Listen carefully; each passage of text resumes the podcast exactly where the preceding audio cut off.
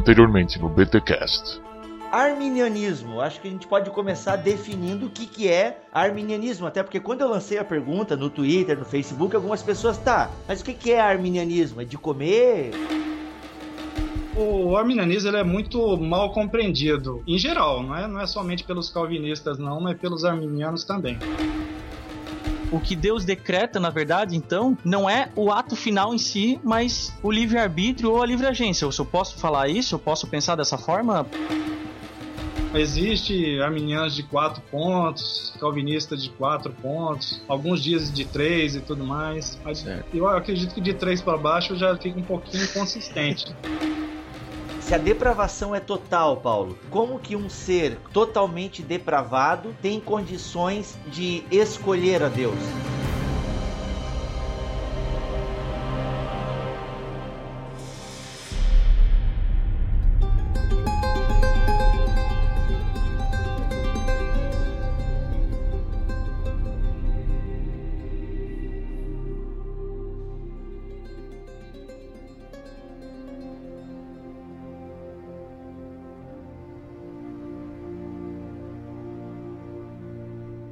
Expiação ilimitada. A salvação ela é oferecida a todos, mas apenas torna-se real aqueles que, de fato, né, que verdadeiramente se arrependem e aceitam o dom da salvação. Essa é uma definição correta da expiação ilimitada? Não exatamente da expiação ilimitada. A expiação diz respeito ao, ao que Cristo fez em favor de todo mundo. A base da proclamação universal do Evangelho, eu acredito que seja o fato de que Cristo morreu pelos pecados de todo mundo. É porque ele morreu por todos que o evangelho deve ser anunciado a cada criatura, que realmente é, Deus tem uma boa notícia para dar às pessoas, né? Se eu fosse definir assim a expiação limitada, eu diria que Deus em Cristo, através da morte de Cristo, fez provisão para a salvação de, de todos. Contanto que todos se arrependam e creiam, cada um pode estar seguro de que Cristo morreu pelos seus pecados. E aqui é legal é, colocar em questão o seguinte: João 3,16, nessa história, ela é, é muito controversa, né? Ali a questão do, de que Deus amou o mundo, né? mundo é o mundo dos eleitos, ou não, não. Realmente mundo é o mundo na totalidade mesmo das pessoas. Tu tem uma visão comum sobre isso, arminiana, que o mundo realmente ali é mundo como um todo? Eu acredito que é o mundo, a humanidade como um todo. O mundo dos eleitos é uma interpretação bem forçada, né? Uhum. Não há nada ali no contexto que te leve a pensar dessa forma. Esse é, é apenas um dos versículos, né, que trata da, da questão da expiação ilimitada. Né? Uhum. Então, tenho certeza que esse é o ponto mais controverso ali entre os calvinistas. Por isso que há calvinistas de quatro pontos, exatamente aqueles que não defendem a expiação limitada, né? Uhum. Eles acreditam, como os arminianos, embora com algumas diferenças ali, que Cristo morreu por causa do ser humano. A gente entende que pelo sangue de Cristo, Cristo comprou as pessoas para si. Eu poderia raciocinar da seguinte forma: se Cristo comprou pelo seu sangue, pela sua obra, as pessoas que crescem nele e tal, eu não posso inferir disso que se Deus amou o mundo de tal maneira, né? De forma que Cristo morreu pelo mundo na sua totalidade, eu não poderia inferir disso que Cristo compra esse mundo, mas na verdade só vai lá resgatar algumas pessoas, aquelas que respondem né, e se arrependem dos seus pecados. E aí eu poderia concluir disso que, na verdade, Cristo comprou, mas não vai resgatar todos. Não fica uma coisa meio paradoxal, assim? Não sei se está entendendo a minha linha de raciocínio. Compra, mas não leva. É, isso, exatamente. Resumiu o meu pensamento. Compra, mas não leva. Agora eu entendi.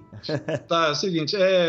o problema aqui é que a gente não tem nada parecido com o que Cristo fez por nós, entre a gente, entre os humanos. A gente não tem nada parecido. A hum. primeira coisa que vem na cabeça é a gente entende como uma dívida, que nem você está colocando aí o, o, pagamento de um resgate. Então, Deus usou essas metáforas assim para facilitar o nosso entendimento, mas não é como uma dívida que você vai lá, paga e pronto, tá livre. Se fosse dessa forma, com certeza, na hora que Cristo tivesse pago, todo mundo estaria livre e não precisaria nem da fé. A fé seria totalmente desnecessária. É o que a gente chama de Cristo fez uma satisfação judicial, ele fez uma satisfação à lei de Deus e não uma satisfação pecuniária monetária, referente a dinheiro. Como Deus é o próprio autor da expiação, o, o executor e tudo mais, ele pode impor condições para doar esses benefícios da expiação, e é o que eu acredito que ele fez. E em João 3,16 ele, ele fala que Deus amou o mundo de tal maneira que deu seu filho para que todo aquele que nele crê não pereça. Ele já, já coloca ali a condição. Se doa para o mundo, mas exige essa, essa resposta do homem. Essa é a condição que deve ser satisfeita. É engraçado que a parte B do versículo, como você bem citou agora, olhando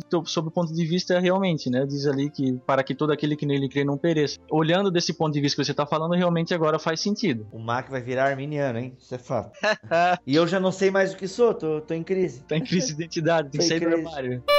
Tô em crise de identidade. Opa, isso aí não, não. Não, mas é, o que eu gosto de vocês dois aí é que. Então, não sei se vocês estão em fase de decidir um pelo outro, mas acho importante esse questionamento inicial e não aceitar um, um, argumento logo de cara, porque alguns argumentos realmente são bons. Se hum. você olha ali, parece que ele é impecável, mas é bom sempre olhar o, o outro lado aí para saber se aquele argumento realmente tem fundamento e às vezes você vê que não, tem, não é nada daquilo né, que você imaginava os artigos que você mandou foram, para mim, pelo menos, esclareceu bastante coisa, assim, porque, a, bem da verdade, para ser bem honesto aqui, é, primeiro, e eu acho que o Teto vai concordar comigo, que o arminianismo, infelizmente, ele não é tão sistematizado, tão propagado ou tão defendido quanto o calvinismo. Né? Você encontra muita literatura calvinista, pelo menos aqui no Brasil, defendendo de forma abrangente e tal, em termos não só de qualidade, mas em quantidade, né? É, do que o arminianismo. Assim, eu encontro, você vai encontrar menos do que em relação ao calvinismo, que isso pro arminianismo, por um certo ponto, ele é ruim, assim. Não sei se tu concorda comigo. Porque não tem tanta literatura quanto eu gostaria. É ruim. E é um fato até estranho, né? Porque eu acredito que os calvinistas são minoria. Uhum. É, é os verdade. Arminianos, são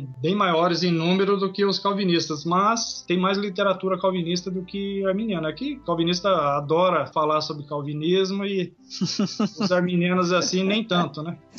Ai, ai, e aí o um segundo ponto é que o, aqueles artigos que você disponibiliza no teu site, cara, eu dei uma lida, que até então eu nunca tinha me aprofundado no assunto, e eu ainda com certeza vou fazer isso mais, mas ele acabou sanando muitas dúvidas do que eu tinha, assim. A impressão é que dá é que o arminianismo não pode ser tão sistematizado, tão embasado quanto o calvinismo é, e na verdade pode, assim, tem muita gente que defende o arminianismo com muita competência, né? Os, os autores que você disponibiliza, né, que você traduz os, os artigos e tal, são muito competentes e têm argumentos tão bons quanto os calvinistas. Tem muitos teólogos, muitos autores também que ele não gosta de se identificar com o calvinismo, com o arminianismo. Ele não usa rótulo nenhum, mas defende, na maioria das vezes, defende uma teologia arminiana. Mas há bastante livros, teologia sistemática, assim, é que, infelizmente, aqui em português não, não tá vindo muita coisa boa, tem em outros, em outros países. É, eu sou um desses, né? Não que eu seja teólogo, mas eu não curto ficar me definindo muito como calvinista, arminiano. Tem coisas que eu acho que eu vou mais pro lado do calvinismo, tem coisas que eu vou mais pro lado do arminianismo. É que ainda eu estou conhecendo essas duas correntes, né? É um, é, imagina, é, tem muita coisa pra gente ler, pra gente se aprofundar, e a teologia teologia também não é só isso, né? A discussão entre arminianos e calvinistas, ela é muito mais ampla do que isso. Mas nessa discussão eu, tô, eu sou recente nela, né? Até porque os ouvintes vieram pedindo muito pra gente sobre esses temas. É onde agora que eu tô começando a me aprofundar mais. E como o Mac disse, de fato, a gente encontra mais posicionamentos calvinistas do que arminianos. Mas eu não gosto muito também desses rótulos, né? Ah, eu sou arminiano. Ah, eu sou calvinista. Tem coisa que eu falo que se assemelha mais ao calvinismo. Nas minhas pregações, geralmente no apelo, né? Eu sou bem arminiano, na aplicação da mensagem, eu sou bem arminiano, mas eu, de fato, eu não curto muito essas, essas coisas, né? Temos que conviver com isso, né? Por mais que os rótulos algumas vezes não definem o sistema como um todo e têm os seus problemas, né? Uhum. Às vezes eles são bons para dizer, para resumir a tua posição sem precisar fazer toda uma explanação, né? Uhum. É, e não perder muito tempo. Mas de fato, que às vezes com o rótulo nem sempre vem somente a parte positiva, mas vem às vezes a parte negativa. Né? Não, uhum. o rótulo ele ele ajuda e atrapalha ao mesmo tempo. Como você disse, é, se você se declara arminiano ou calvinista, muita gente já vai saber mais ou menos os seus pensamentos. Você não precisa nem explicar. Mas o problema é que você não sabe o que, que a pessoa entende por calvinismo ou, ou É. arminianismo. Por exemplo, falamos aqui da depravação parcial. Muitos calvinistas pensam isso do, do- do arminiano. Então, se você fala que é arminiano, pronto. A acusação de pelagiano já vai vir logo em seguida. Ah, isso é verdade. Isso é fato.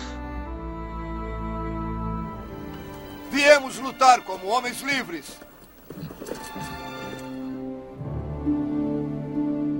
Paulo, então a gente entrando nesse ponto agora da graça resistível. O ser humano realmente pode resistir a Deus? Tipo, ou melhor, para um ser humano resistir a Deus, eu não teria que afirmar que o homem é capaz de fazer uma queda de braço com um ser infinitamente poderoso? Como é que a gente entende esse ponto da graça resistível? Bom, primeiramente, calvinistas e arminianos eles concordam que a graça é resistível. Isso. Calvinistas apenas afirmam que ela é resistível até um ponto. Isso. Chega um ponto que ela é irresistível. Então, é, não há nenhum problema aí com o fato da graça ser resistível. Todos concordam com isso, né? Sim. E tem vários versículos que eu poderia provar isso. Acredito que o mais famoso é Atos 7, 51, que fala de muitos que resistiram ao Espírito Santo. O arminiano, ele somente diz que uma pessoa pode resistir para a vida toda e se perder. O calvinista ali, ele defende que chega uma hora que a graça deixa de ser resistível, ela se torna irresistível. Se aquela Aí, pessoa for eleita. né? Isso. Sobre os eleitos, é- essa graça irresistível, ela, uma hora ou outra vai cansar essa pessoa. Eles citam aí o caso de Lídia, fala que Deus abriu o coração de Lídia, cita o caso de Cornélio e vários ali em Atos. O livro de Atos tem bastante. Tanto no caso de Lídia,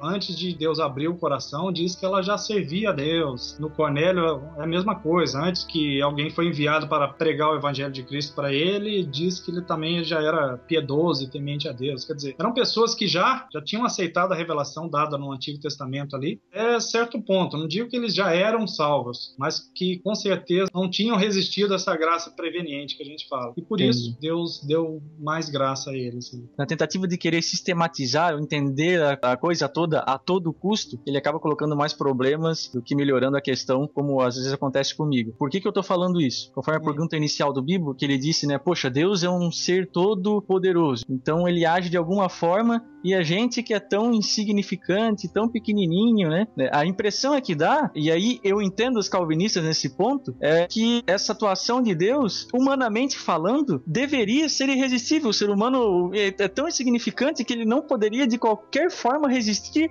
a qualquer que seja, por menor que fosse, a atuação de Deus para a salvação desse homem, né? E por isso que eu entendo quando o calvinista fala que a graça é irresistível. Dá a impressão, Paulo, eu não tô afirmando nada aqui, tá? Eu só tô colocando um sentimento meu. A não ser que eu entenda que aí Deus esteja também se limitando de alguma forma, e eu não sei se eu estou correto no meu entendimento, né? A não usar todo o seu poderio, porque poder para isso ele tem, não é verdade? Para chegar e fazer com que eu me ajoelhasse diante dele e eu aceitasse, independentemente da minha vontade. Em questão de poder, ele tem esse poder. Por algum motivo, ele não faz. For uma questão apenas de, de poder, se a gente olhar por esse lado, não tenha dúvida de que hum, não dá nem para ter uma queda de braço aí, né?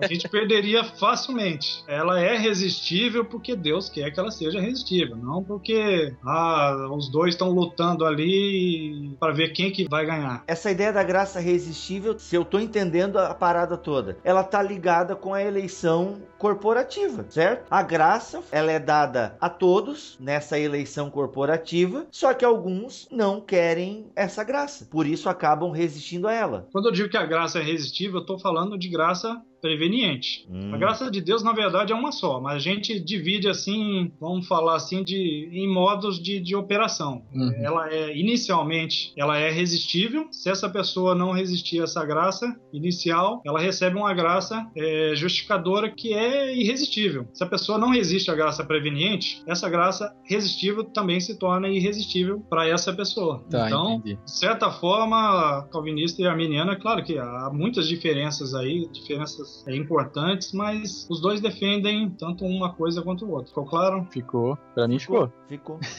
o Bibo acho que tava em tudo. Eu tô, eu tô ficando doido aqui, rapaz. é, eu tô pensando aqui, tô formando meu pensamento ainda, na verdade, né?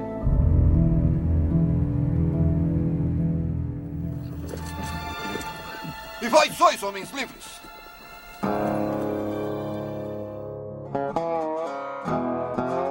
Senhor Paulo César, vamos entrar. Meu, que no- formalidade. Nossa, eu já tô chamando de Paulo já. Não, o cara, o cara aí é. A gente tem que ter um mínimo de, de respeito e decoro com o cara aí. O cara não, né? Com o senhor Paulo César.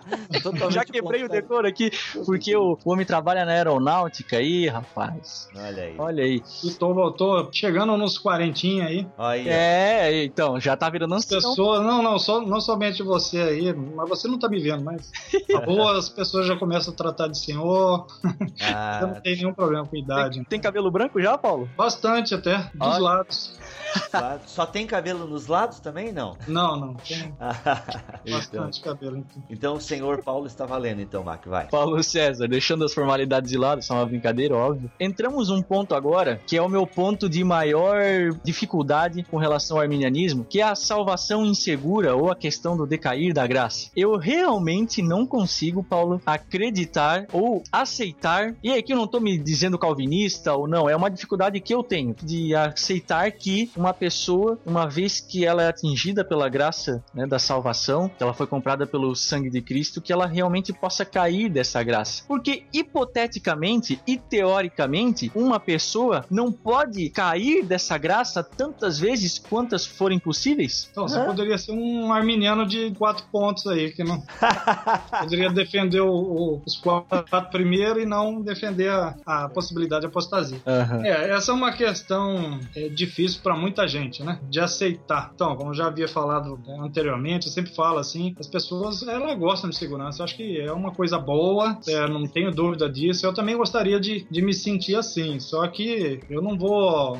adotar uma doutrina que eu considero agradável só porque ela é agradável, me faz bem, me traz conforto e tudo mais. Então, mas não é esse, esse desespero todo que é que muita gente coloca, né? Que o arminiano deve viver ali apreensivo, qualquer pecadinho que comete já corre para Deus pedir perdão, não tem nada disso, né? Eu acredito sim na possibilidade de apostasias, eu acredito que é muito raro isso acontecer, só que e quando acontece é definitivo, a pessoa não tem a menor possibilidade de, de voltar à salvação. Mas então, mas não é qualquer pecadinho ou, ou mesmo uma quantidade enorme de pecados que faz alguém perder a salvação, porque se fosse dessa forma, acho que todo dia a gente perderia. Da mesma forma que a gente não é por ter deixado algum pecado que a gente foi salvo, e simplesmente porque creu em Cristo, se alguém deixar de crer, eu acredito que ele perde a salvação. Então, não é o pecado, qualquer pecado, uma mentira, um palavrão, uma, assistir alguma coisa imprópria que, pronto, a pessoa já perdeu. É simplesmente que ela deixou de crer. Esses pecados que a pessoa vai cometendo e vai aumentando a, a constância ali, Uhum. isso colabora ali para a pessoa ir perdendo a fé em Cristo e, finalmente, o dia que ela deixar de crer, aí sim, quer Certo. dizer ela perde a salvação. Mas isso porque ela se tornou novamente uma incrédula. É, eu penso que um ponto liga ao outro. Se a graça é resistível,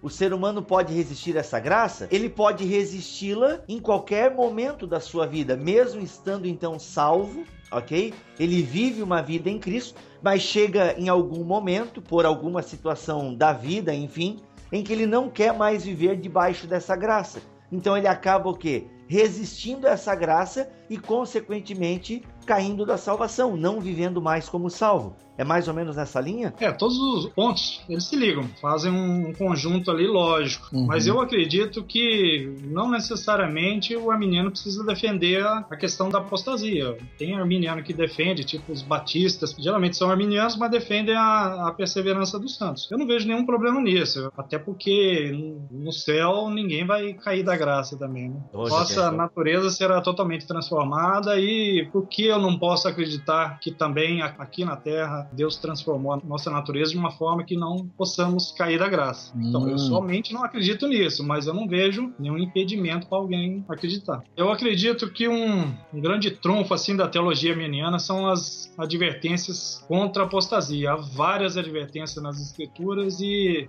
pelo menos no meu entendimento, eu acredito que indica que a apostasia é possível, porque a gente alerta contra um perigo real. Real. Ninguém faz alertas contra perigos hipotéticos, imaginários. Se você diz para um filho olhar para os dois lados da rua ao atravessar, é porque você acredita que um caminhão ali pode passar e atropelar. Então, você está alertando contra o perigo real. Eu acredito que a mesma coisa acontece com a, as advertências contra a apostasia, né? É porque ela é possível que os crentes são advertidos contra ela. Hum. Os calvinistas tentam responder dizendo que essas advertências são meios que Deus usa para fazer o crente perseverar, mas é, é o tipo de, de resposta que, que você não vê essa sugestão nas escrituras. Você não vê ninguém dizendo, nenhum autor bíblico dizendo que as advertências são por isso. É algo que o calvinismo diz porque quer preservar ali o seu sistema, né? É mais ou menos aquela ideia também dos imperativos e indicativos nas escrituras e tal, né? Se tem tanto imperativo, tem tanta advertência, é porque nós somos convidados a aceitar ou não essas advertências. É mais ou menos nessa linha que você está querendo dizer? Isso, correto. Moralmente falando, os imperativos, né, a, a lei de Deus na Bíblia, ela é santa e humanamente falando, nós não somos capazes de cumprir, mas porque nós somos resgatados em Cristo, né, uma vez que isso acontece, ainda que na nossa caminhada nós venhamos a falhar no cumprimento de algumas coisas que Deus nos pede para fazer, como por exemplo, sede santos porque o vosso Pai que está no céu é santo, né? Humanamente isso é impossível, mas mesmo assim nós somos chamados a ser santos como o Pai que está no céu é santo. Então, ainda que nós venhamos a falhar nessa caminhada, existe essa possibilidade sim, obviamente com a intervenção de Deus, né, com a ajuda de Deus no processo de santificação, mas ela é possível, né? É, Deus não nos chama a ser santos, como ele é santo e tudo mais, mas ele não tem vista que a gente vai conseguir isso por conta própria, né? Ele diz que tudo posso naquele que me fortalece. Então, a possibilidade de ser santo é real, Sim. mas é real para aquele que está em Cristo. Né?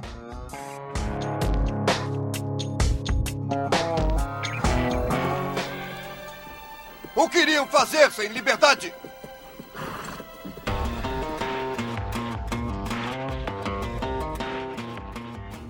Eu acho então, senhores, que a gente poderia, Paulo, isso agora ficaria nas tuas mãos, para a gente amarrar essas pontas. Se você pudesse, nas palavras que você achar melhor, repetir os cinco pontos, ok? Então, a, da teologia arminiana, falar o ponto, dar um conceito chave e assim para a gente amarrar as pontas, né? Até para o ouvinte agora conseguir também é, na sua mente, não só ouvinte, eu também. para a gente agora conseguir entender bem a teologia arminiana. Isso é possível? É possível. Então manda bala, parceiro. Quer dizer, por gentileza, senhor.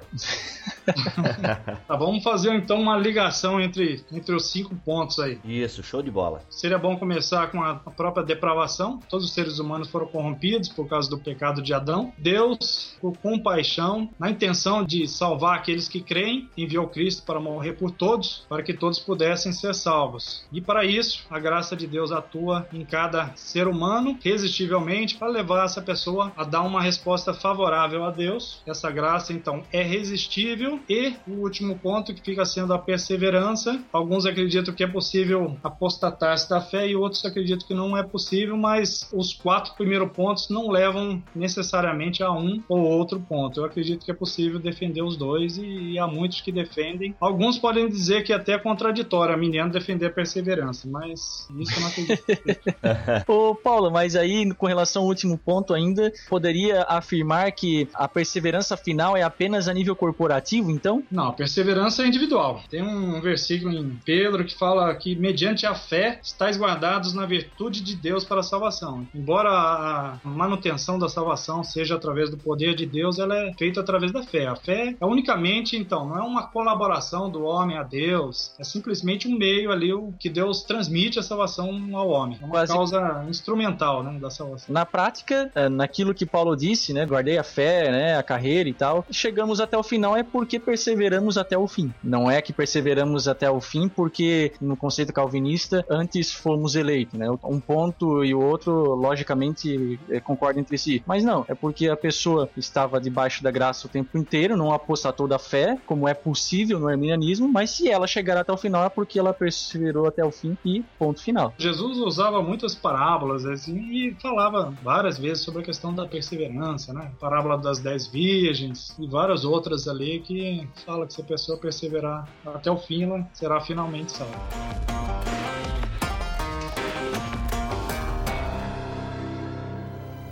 Viemos lutar como homens livres.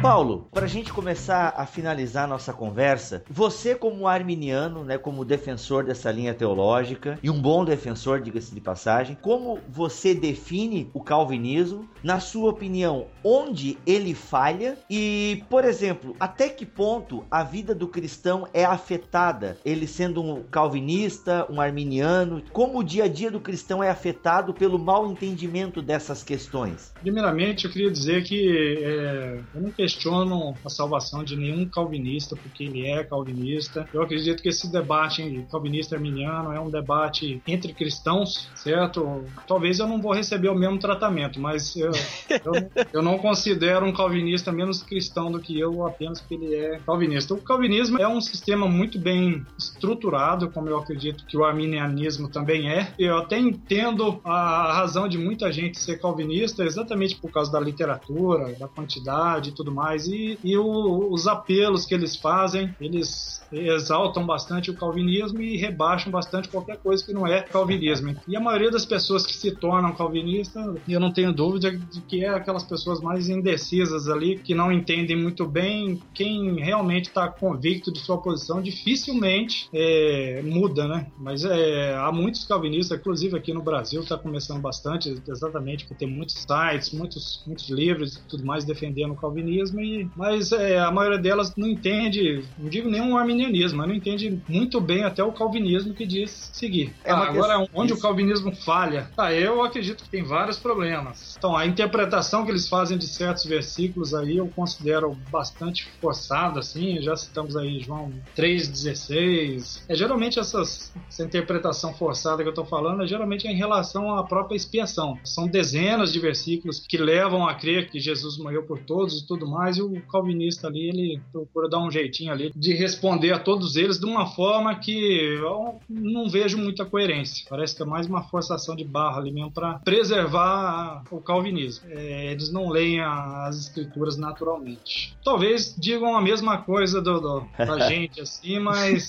exatamente da forma que eles fazem, a gente não, não chega nem perto de fazer. Extremos existem em todos os lugares, né? E não seria diferente nem com o arminianismo nem com o calvinismo. Mas como a gente quer saber aqui das tuas considerações a respeito do calvinismo e sabendo que o calvinismo tem extremos, né? até que ponto você acha que o calvinismo ele é aceitável? Nem, nem tanto teologicamente, mas assim como um todo, sabe? Por que, que eu tô falando isso? A gente sabe que, por exemplo, nós temos os hipercalvinistas, que até mesmo os calvinistas de aí já discordam desses irmãos que adotam essa linha mais extrema do calvinismo. É, o calvinista ele, eles brigam entre eles e com todo mundo, né?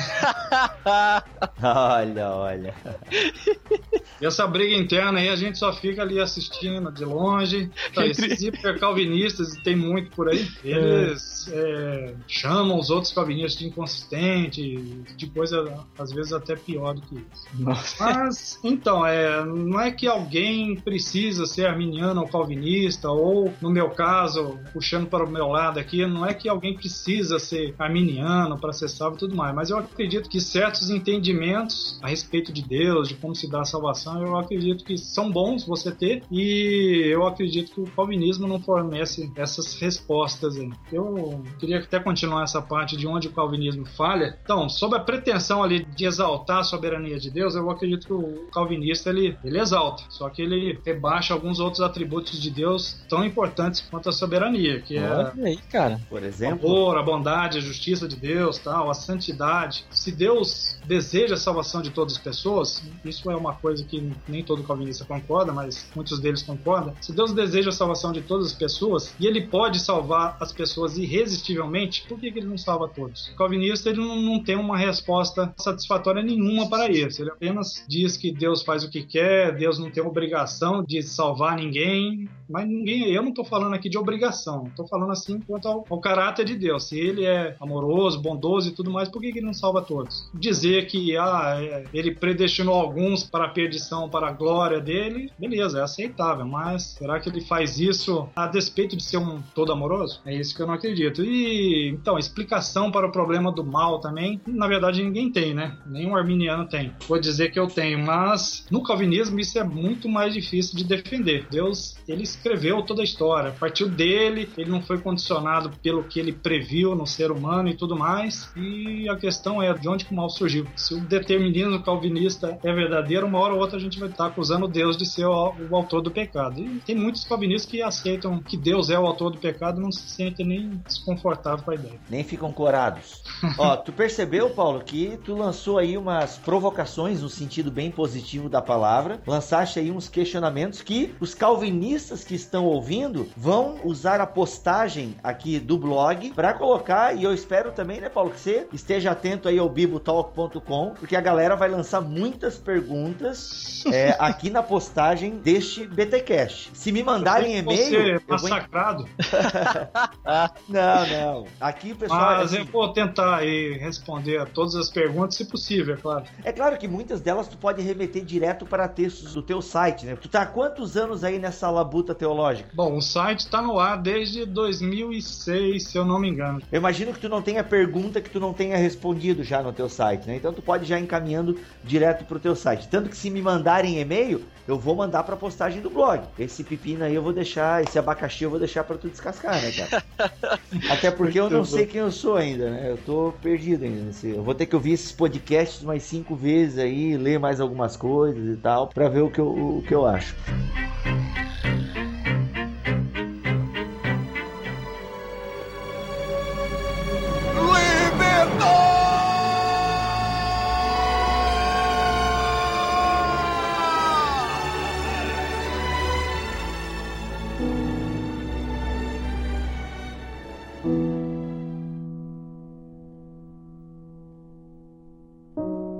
Paulo, para a gente caminhar então de fato para o fim do nosso BTcast, muitas coisas ainda poderiam ser ditas, né? Mas a pergunta Sim. final é: de que maneira ser arminiano afeta minha vivência cristã, o meu dia a dia? Bom, eu acredito que afeta de, diversas formas, principalmente em relação ao evangelismo, assim. Desde como que a gente vai evangelizar alguém, o arminiano ou calvinista vai, vai, vai evangelizar de uma certa forma e não de outra. Então isso vai afetar bastante. Por exemplo, o evangelho, como todos sabem, é um, quer dizer, boa nova, uma boa notícia que a gente tem para dar às pessoas. E ele, esse evangelho, Jesus disse que deve ser pregado a toda criatura. Então eu acredito que Deus tem uma boa notícia para dar para toda criatura. Mas é, se o calvinismo é verdadeiro, que boa notícia seria essa? Eu, na verdade, eu, eu acredito que é uma boa notícia, mas para aqueles que foram eleitos. Não é. acredito que seja uma boa notícia para todos. Saber que Deus elegeu um, um grupo do qual pode ser que eu não faça parte parte, não acredito que seja uma boa notícia, não.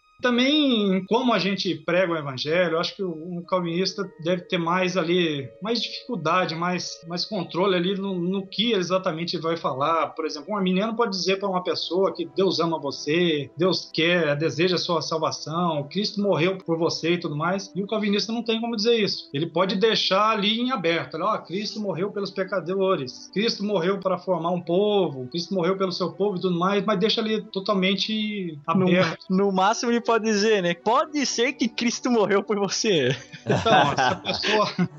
Ai, então, é, é, eles não. Quando... Meu, essa a recomendação forte. que eu sei que eles têm é que eles não devem entrar nessas questões da expiação limitada logo de cara para um incrédulo assim, né? Ele deve deixar assim no ar. Cristo morreu pelos pecadores, exatamente para as pessoas pensarem que elas, opa, Jesus morreu pelos pecadores, eu sou um pecador, então Jesus morreu por mim. Só que quando a pessoa vê mesmo, se ela se converter, ela vai ver que não era nada daquilo que ela imaginava antes. Exatamente esse incentivo. Eu não abro mão da expiação ilimitada. Eu acho que esse é exatamente o incentivo que as pessoas têm para entregarem suas vidas a Deus. Eu acredito que se eu não sei, se eu não tenho certeza que Cristo me amou, por que, que eu, eu vou chamar as pessoas para amarem a Deus e, e eu mesmo vou amar a Deus se eu não, eu não tenho certeza disso? E as escrituras dão prova de que tem um versículo que fala que Deus prova o seu amor para conosco em que Cristo morreu por nós, sendo nós ainda pecadores. É Romanos 5:8. Então a prova que eu tenho de que Deus me ama é que Cristo morreu por mim. Agora, se eu não sei que Cristo morreu por mim, como é que eu vou amar a Deus? Eu vou amar a Deus sem saber se ele me amou a ponto de enviar seu filho para morrer por mim? Eu acho bem complicado essa parte aí no calvinismo. Quanto ao evangelismo, assim, eu acho que afeta tanto quem evangeliza e quanto quem é evangelizado. Por exemplo, quem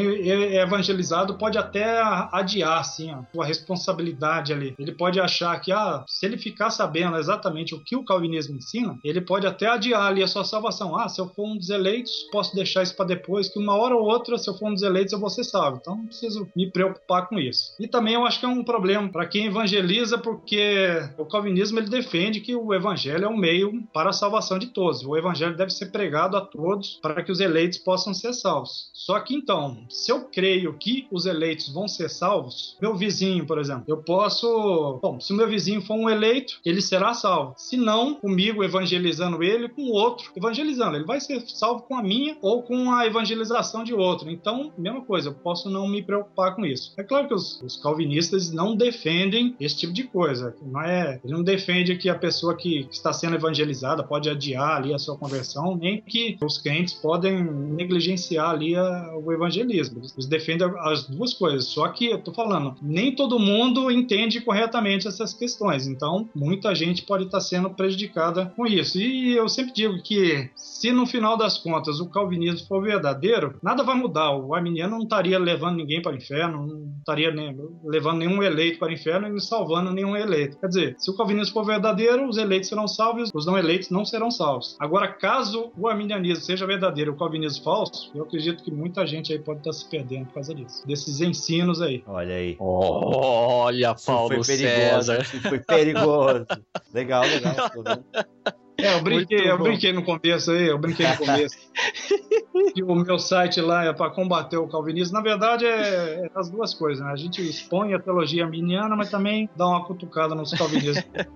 Tem que, né? Tem, faz parte, afinal eles também cutucam, né? É, mas é, eu procuro fazer honestamente, assim, eu não, eu não, não cito várias vezes uma objeção que eu acredito que nem não tem validade nenhuma, né? Uhum. Eu objeto aquilo que eu realmente vejo como é, digno de, de ser contrariado. Só uma chance de vir aqui e dizer aos nossos inimigos que eles podem tirar nossas vidas, mas jamais irão tirar a nossa liberdade! Alma Cubra!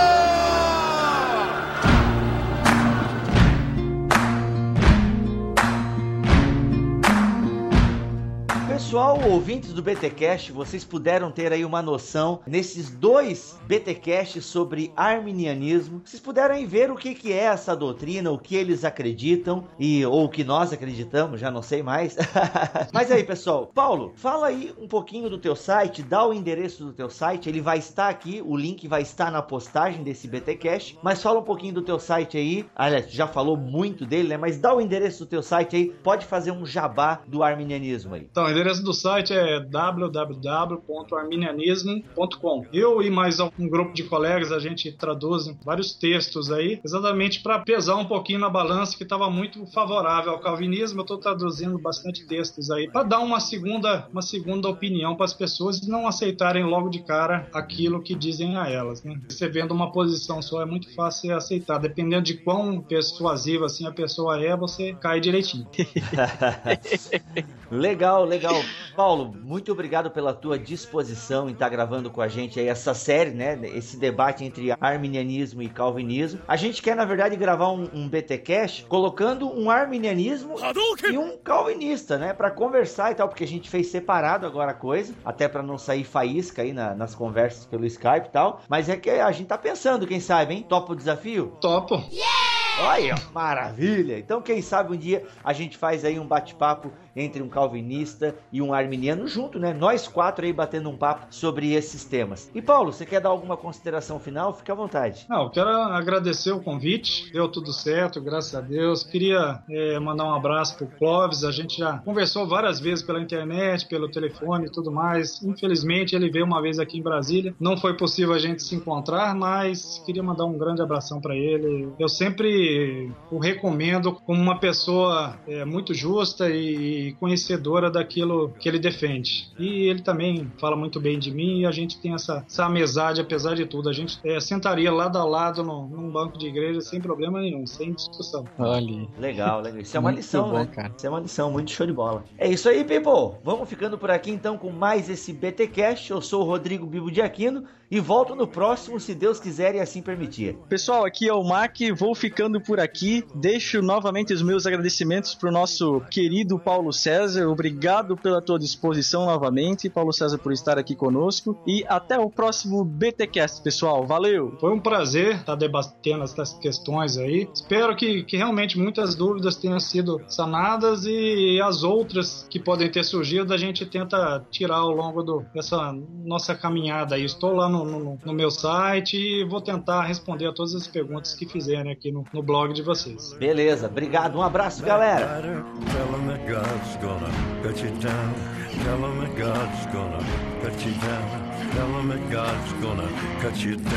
Tell